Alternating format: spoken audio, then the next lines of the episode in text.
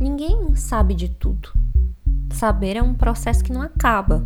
Cada um tem seu tempo de chegar na informação também. Não existe isso de que, ah, você já deveria saber disso, como assim você não tá por dentro? Nada a ver. Não é um problema não saber algo, não conhecer algo. Isso é ótimo, na verdade. Sempre vai ter algum espacinho pra gente saber algo mais. Por exemplo, eu não sabia até recentemente que existe uma árvore que apesar de ter uma madeira que dá para usar em construção, ela fede muito se fica exposta à umidade. Dizem que parece cheiro de cocô, de esgoto mesmo. Ela é conhecida em alguns lugares como canelinha, canela embuia, canela fedorenta, canela de cheiro, canela merda e em São Paulo como canela cheirosa. Eu senti foi um cheirinho de ironia paulista no ar. Ou ainda, eu descobri que até os anos 30, mais ou menos, os discos de vinil eram embalados em uns papéis genéricos, sem nenhuma identidade, no máximo ali o nome do cantor, até que Alex Steinweiss, designer que trabalhava na Columbia, começar a desenhar umas artes bem trabalhadas para cada álbum, usando umas cores bem vivas, usando elementos de posters e propagandas, que começaram a tornar os discos mais atraentes e mais vendáveis também do que aqueles com embalagem padrão. Desde então, os discos vêm em encartes bonitões da forma que a gente conhece até hoje.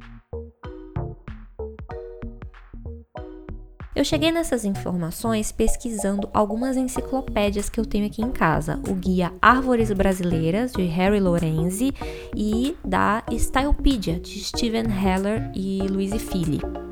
Enciclopédias são esses empreendimentos super ambiciosos de compilar uma quantidade absurda de dados, de informações em uma publicação, que pode ou não vir dividida em volumes, com textos e imagens que visam explicar um assunto, né, por vezes de uma forma introdutória, e onde você vai encontrar mais sobre o tema da sua pesquisa, consultando a partir da primeira letra da coisa que você está procurando, seja ela o que for o que aliás começou a ser feito no século X com a Suda, que é uma compilação de textos gregos clássicos feita por uns eruditos bizantinos em Constantinopla, que estavam reunindo né, todo esse compêndio sobre a cultura grega da antiguidade e tiveram ali a ideia de tornar esse conteúdo pesquisável, acessível, catalogando os textos por ordem alfabética.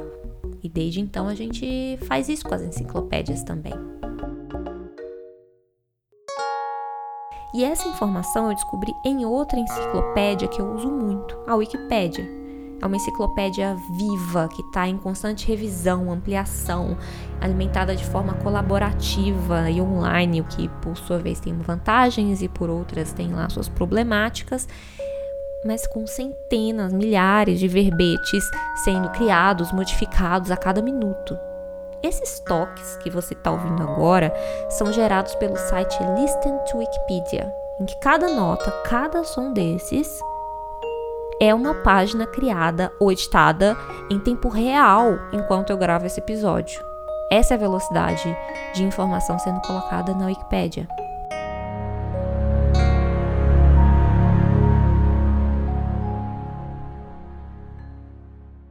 Enciclopédias estão na base da minha educação, tem toda uma memória afetiva ali, todos aqueles anos copiando artigos da Barça à mão, pesquisando entre aqueles tijolões de volumes a palavra sobre a qual eu precisava saber mais.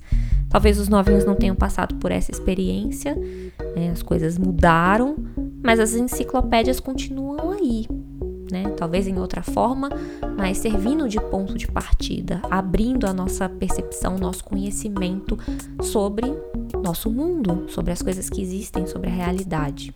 Ou seja, é de muita coisa que uma enciclopédia trata. E o trabalho que dá escrever, que dá pensar no projeto de uma enciclopédia. Por isso, no episódio de hoje, eu vou contar duas histórias que envolvem enciclopédias com pretensões bem ambiciosas de possibilidade de acessar conhecimento. Uma só existe na ficção, por enquanto, e a outra nunca chegou a ser publicada, bem, pelo menos não pelo seu idealizador. Eu sou a Aline Valek e você está ouvindo a minha enciclopédia sonora Bobagens Imperdíveis.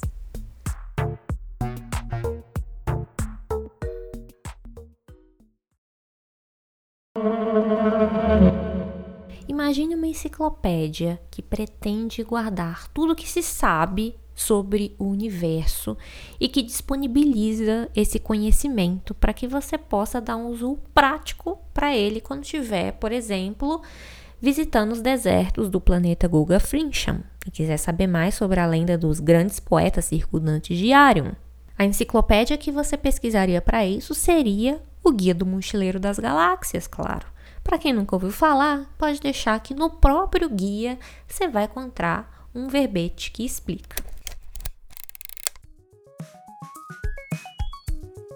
O Guia do Mochileiro das Galáxias foi provavelmente o mais extraordinário dos livros publicados pelas grandes editoras de Ursa Menor, editoras das quais nenhum terráqueo jamais ouvira falar também.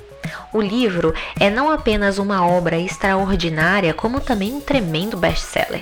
Mais popular que a Enciclopédia Celestial do Lar, mais vendido que mais 53 coisas para se fazer em gravidade zero, e mais polêmico que a colossal trilogia filosófica de Ulum Kulupt, onde Deus errou, mais alguns grandes erros de Deus e quem é esse tal de Deus afinal. Em muitas das civilizações mais tranquilonas da borda oriental da galáxia, o Guia do Mochileiro das Galáxias já substituiu a grande Enciclopédia Galáctica como repositório padrão de todo conhecimento e sabedoria, pois ainda que contenha muitas omissões e textos apócrifos, ou pelo menos terrivelmente incorretos, ele é superior à obra mais antiga e mais prosaica em dois aspectos importantes. Em primeiro lugar, é ligeiramente mais barato. Em segundo lugar, traz impressa na capa, em letras garrafais e amigáveis, a frase: Não entre em pânico. O Guia do Mochileiro das Galáxias, além de ser uma enciclopédia intergaláctica com vários colaboradores espalhados pelo universo, também é uma história maluca sobre um inglês pijama viajando pelo espaço com um robô depressivo após o planeta Terra ser destruído para a construção de uma rodovia alien. No meio disso, temos Ford Prefect, um cara de outro planeta, muito bacana, que também escapa da destruição da Terra nesse dia e que entre os itens essenciais que carrega estão uma toalha, claro, muito essencial, muito versátil, e esse guia enciclopédico que reúne todo o conhecimento registrado sobre o universo em um aparelho leve, portátil, do tamanho de um Kindle, de um celular, coisas que nem estavam perto de existir na época em que essa história foi escrita. O Guia do Mochileiro das Galáxias, escrito pelo britânico Douglas Adams, foi o livro que me introduziu a ficção científica que me conquistou para a literatura desse gênero. Pois é, não foi Asimov, não foi Admirável Mundo Novo, não foi isso. Foi Douglas Adams. E eu gosto tanto por ser uma história de comédia. É muito inteligente, mas completamente doida, absurda. Tira sarro de tudo, inclusive da ficção científica. Douglas Adams era da comédia, ele se formou em meio à cena do teatro da sua época. Ele conheceu, era amigo de algum dos membros do Monty Python, que foi um tradicional grupo de comédia britânico. E Douglas chegou a escrever para eles, colaborou com o roteiro de Flying Circus, né? Escreveu alguns sketches para esse programa de TV na época, né? início dos anos 70. E aí ele conheceu um produtor, né? Contato ali em comum com essa galera do humor audiovisual, chamou ele para um almoço e vendeu algumas ideias que ele estava trabalhando no momento, entre elas aquela que se tornaria o Guia do Mochileiro das Galáxias. E esse projeto acabou emplacando. A BBC comprou para se tornar um programa de rádio. Sim, um audiodrama. Enquanto o Douglas Adams escrevia o roteiro desse audiodrama, ele também estava escrevendo roteiros para alguns episódios do Doctor Who, como freelance.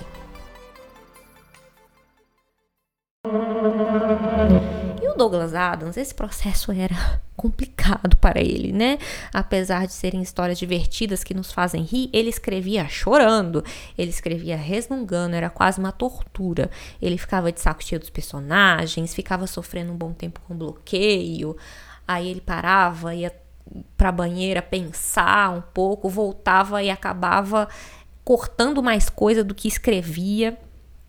Em algum momento saía alguma coisa, porque ele era pressionado pelos prazos, né? Mas ele era muito preciosista, Cada palavra importava, ele queria garantir que todas estariam no lugar certo para causar o efeito que ele pretendia. E aí ele registrou num caderno um pouco desse sentimento dele no meio do processo de escrita do Guia do Mochileiro. Ah! Eu tô indignado! Ah! Eu não aguento mais! Não, brincadeira. Ele escreveu, na verdade, o seguinte, mas quase a mesma coisa. Hoje estou monumentalmente farto da ideia de escrever. Na verdade, não escrevo nada há dois dias. E isso também me deixa farto. Arthur Dent é um idiota, ele não me interessa. Ford Prefect é um idiota, ele não me interessa. Zaphod Beeblebrox é um idiota, ele não me interessa. Marvin é um idiota, ele não me interessa. O Guia do Mochileiro das Galáxias é uma burrice, não me interessa. Ah! O primeiro episódio do programa de rádio foi ao ar em 8 de março de 1978. The Babelfish is small, yellow, leech-like, and probably the oddest thing in the universe. It feeds on brainwave energy. Quase não foi divulgado. A premissa era estranha demais para a rede conseguir convencer as pessoas de ouvirem, mas ainda assim teve muitos ouvintes, né, que começaram a falar para outras pessoas e assim, boca a boca, a história explodiu.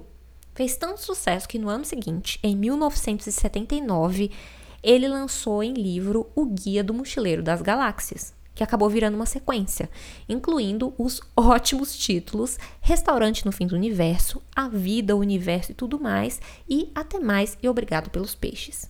Depois foi adaptada para TV, para o cinema, ganhou até um dia no calendário, o Dia da Toalha, celebrado no dia 25 de maio. Uma homenagem dos fãs, duas semanas depois da morte do autor, em 2001.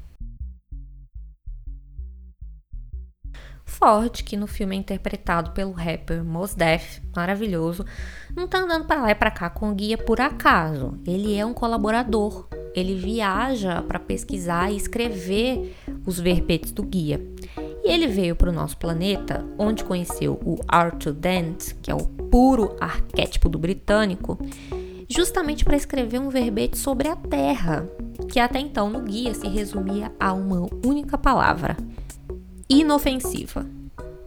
Bem, passou 15 anos vivendo aqui, disfarçado de terráqueo e coletando material bem completo sobre a Terra, sobre a vida existente aqui, sobre a história, sobre a cultura, os hábitos humanos, tudo que ele viu e descobriu na sua tour terráquea. Quando ele apresentou o material que escreveu para os editores do guia, eles deram uma bela enxugada no texto, mas uma bela mesmo. No final, o verbete publicado foi reduzido a apenas duas palavras. Praticamente inofensiva. Sucinto, mas não deixa de ser verdadeiro, né? Com isso, Douglas Adams mostra como é engraçada a nossa irrelevância cósmica. A piada aqui somos nós. E o Ford, né? Coitado, que teve todo esse trabalho para nada. O que esse trecho também me leva a pensar é que, mesmo tudo o que sabemos sobre o planeta em que vivemos, vai acabar sendo só uma porção muito resumida do que ainda há para se saber. Mário de Andrade é um nome muito lembrado e muito conhecido, principalmente por ser um dos artistas e intelectuais que fizeram parte do movimento modernista 100 anos atrás, né, da Semana de Arte Moderna de 22, e também por ser autor de Macunaíma, uma das grandes obras da literatura brasileira. Esse romance surgiu como parte da sua vasta investigação durante anos sobre a cultura brasileira. Depois de anos viajando pelo interior do Brasil, em Minas Gerais, na Amazônia, no Nordeste, ele foi colhendo relatos folclóricos, manifestações culturais e depois teria sentado e em poucos dias vomitado ali Macunaíma no papel. Assim como o Guia do Mochileiro, Macunaíma também é um livro todo trabalhado na sátira, numa época em que se estava buscando muito essa construção de uma identidade nacional, né, unificada, heróica, idealizada, e Mário fez isso apresentando um anti-herói, que defendia a preguiça, a putaria, enfrentava os poderosos e proclamava: muita saúva e pouca saúde os males do Brasil são. Mas o que foi interessante descobrir, pelo menos para mim, foi um outro lado, talvez menos artístico, de Mário de Andrade. É que ele foi funcionário público. Ele trabalhou uns anos no Departamento de Cultura da Prefeitura de São Paulo. Em 1935, quando ele foi convidado a integrar o governo, ele ficou super empolgado, porque estava cheio de ideias, de projetos e iniciativas para democratizar a cultura no município. Numa carta que ele escreveu para o parça dele, Câmara Cascudo, historiador estudioso da cultura do folclore brasileiro, Mário escreveu: Bateu uma aura de progresso nesse município sofrido, veio um prefeito que topa das coisas de cultura também, incrível. E me chamaram para dirigir a coisa, imagine só, numa terra em que tudo está por fazer, tô fazendo. E de fato ele teve uma gestão muito produtiva, muito elogiada. Ele levou, por exemplo, o ensino público infantil para os parques, tornou a programação do teatro municipal mais acessível, mais interessante para a periferia. Fortaleceu a rede de bibliotecas, encheu a, as bibliotecas de livros nacionais, porque antes a maioria era de livros estrangeiros. Mas acabou sendo demitido né, na troca de governo e a nova gestão não estava muito interessada em manter os projetos dele, e deve ter sido um bafão, porque Mário saiu decepcionadíssimo, arrasado. Ficou deprimido, foi se exilar no Rio de Janeiro, ficou quebrado, cheio de dívidas. Começou até a escrever críticas literárias para alguns jornais, mas pelos boletos mesmo, né? Quem nunca? E assim e levando a vida depois de ver o seu projeto despedaçado, jogado na BR.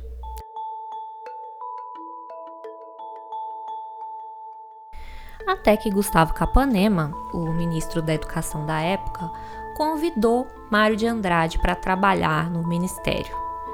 Isso na era Vargas. O governo tinha esse movimento de tentar definir a identidade brasileira. Por isso se cercava de intelectuais, de artistas, principalmente os mais conservadores, mas também abriu espaço para uns mais progressistas, como foi o caso de Mário. E o Mário topou, porque ele tinha essas ideias ousadas para o rumo da cultura. Ali ele ia tentar emplacar a mais ambiciosa delas, a Enciclopédia Brasileira. Simplesmente a obra queria reunir o máximo possível de conhecimento sobre nosso país, nossa cultura e a história do nosso povo. Mais que isso, ele queria que fosse acessível à população cada família brasileira pudesse ter em sua casa essa coleção de conhecimento, uma pequena biblioteca financiada pelo Estado. Essa era a via que Mário enxergava de fazer um projeto dessa envergadura alcançar toda a população brasileira. Ele partiu de alguns princípios que eram: primeiro, ter uma linguagem acessível, simples, né, para ser entendido pelo máximo de pessoas possível também trazer conhecimento que pudesse ser usado de forma prática. Também trazer aspectos da cultura popular, transmitida de forma oral, informal, e criar um registro formal para isso.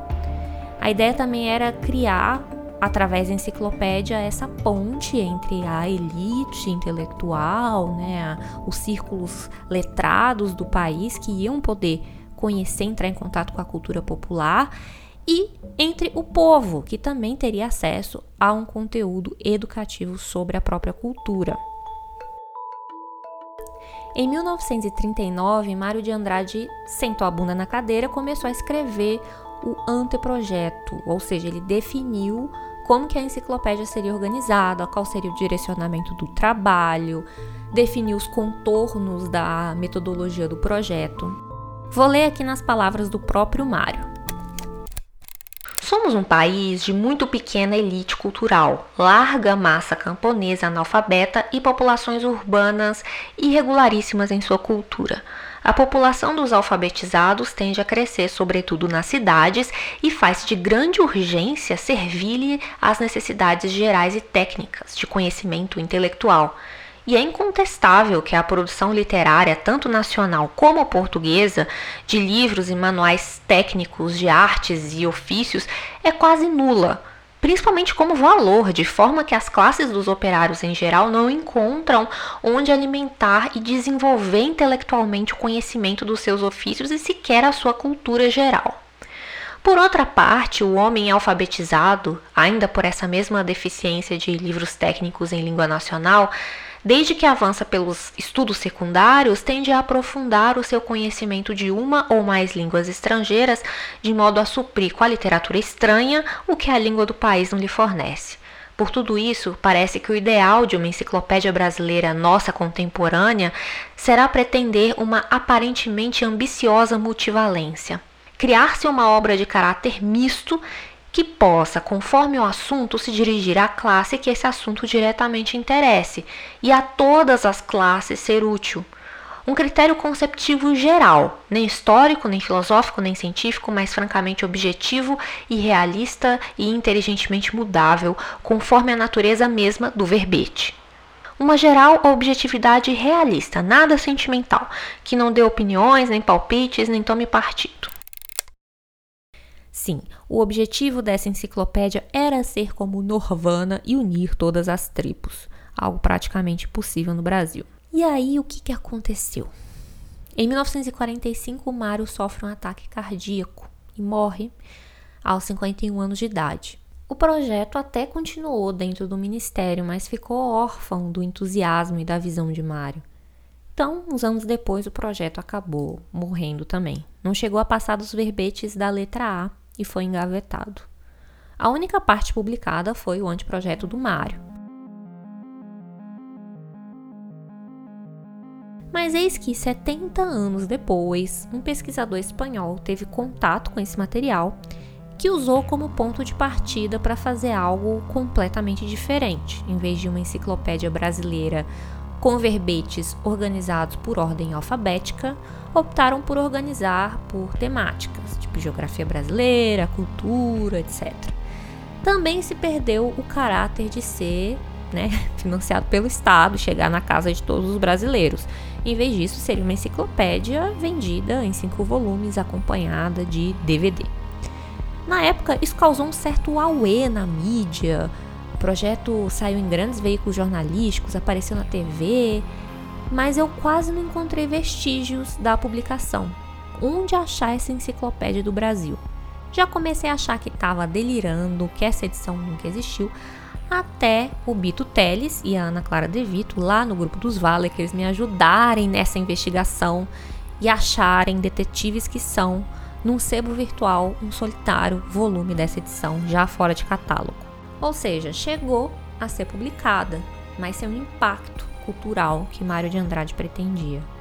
Será que a enciclopédia brasileira, da forma que Mário imaginou, seria possível hoje?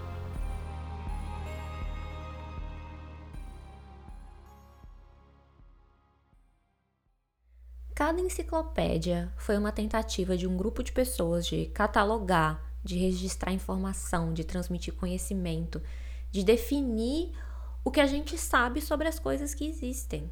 E esse é um trabalho sem fim, porque o mundo e o conhecimento que a gente tem dele estão em constante mudança. Capturar o que a gente sabe sobre as coisas é tentar capturar algo muito escorregadio. Mas ainda assim, a gente tenta.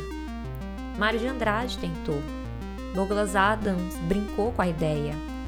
No meio do processo, as coisas acabam fugindo do controle, ganhando outra dimensão, ou nem acontecendo, mas acabam fazendo eco, criando novas conexões, que é o que move pessoas criativas.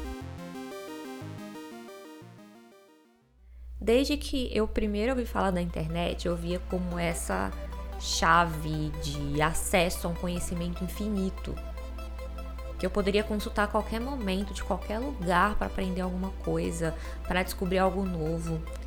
E realmente, a quanta informação a internet já me ajudou a encontrar.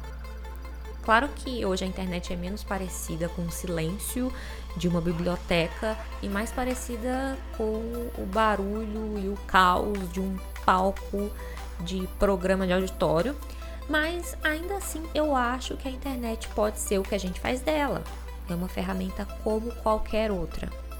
Por isso eu quero encerrar esse programa com um apelo para você que ouviu até aqui. Apoie quem faz a internet que você quer ver ou ouvir.